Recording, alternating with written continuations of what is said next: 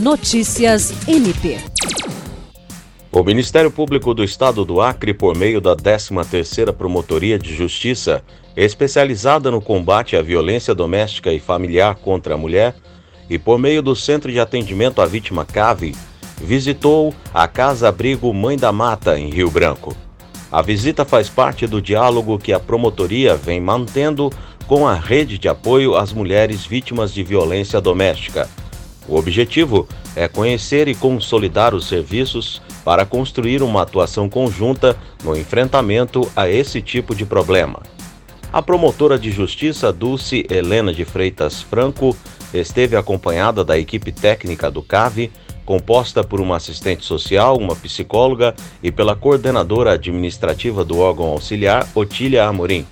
Recebida pela coordenadora e pela psicóloga da casa, a comitiva do MP Acreano conversou sobre a estrutura física e o quadro funcional, o suporte psicológico oferecido, as atividades cotidianas desenvolvidas pelas internas e por seus filhos e a alimentação servida.